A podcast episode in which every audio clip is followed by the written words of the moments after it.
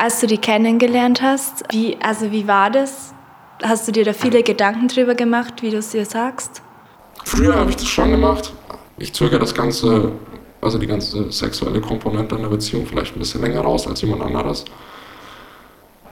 Ich habe einfach gesagt, ich muss, über, ich muss mit dir über was sprechen. Und habe dann halt gesagt, ja, ich, ich habe eine Krankheit. Hat sie erstmal geschaut. Okay.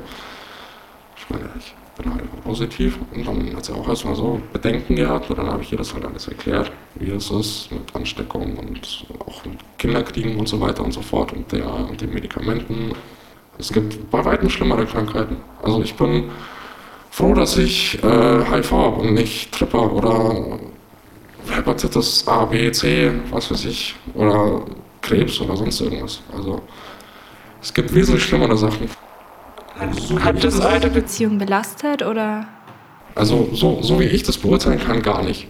Sie fragt hin und wieder was, aber sonst, sonst ist das eigentlich gar kein Thema. Welche Fragen sind das? Worüber redet ihr da dann? Wie ist das beim Anstecken? Wie funktioniert es, dass sich der Virus vermehrt? So sowas in die Richtung.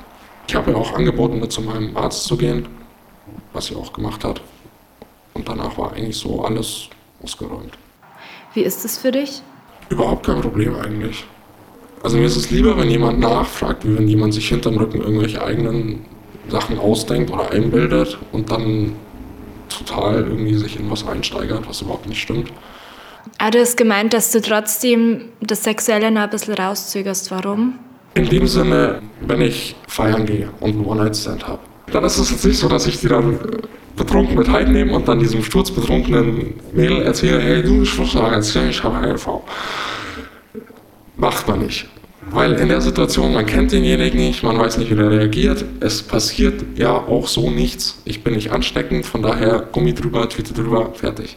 Und ich habe auch keine moralischen Bedenken dabei, wenn ich Single bin, einen One-Night-Stand zu haben, wenn ich einen Gummi benutze.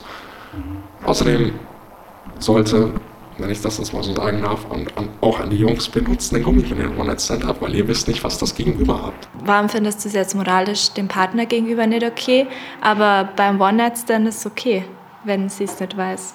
Der Punkt ist, ein One-Night-Stand ist was Einmaliges. Das Risiko, sich anzustecken, ist dabei gleich null. Ich benutze ein Kondom und fertig. Wenn ein Spätzle von mir, der negativ ist, meint, er muss jetzt ein One-Night-Stand ohne Kondom haben, von mir aus soll er machen. Aber bei mir ist ein One-Night-Stand ohne Kondom halt so, wenn jetzt was passiert, bin ich am Arsch. Oder ich würde später rausfinden, dass ich die Person dann angesteckt habe durch irgendeinen dummen Zufall, was wirklich sehr, sehr unwahrscheinlich ist, dann würde ich mir wahnsinnige Vorwürfe machen.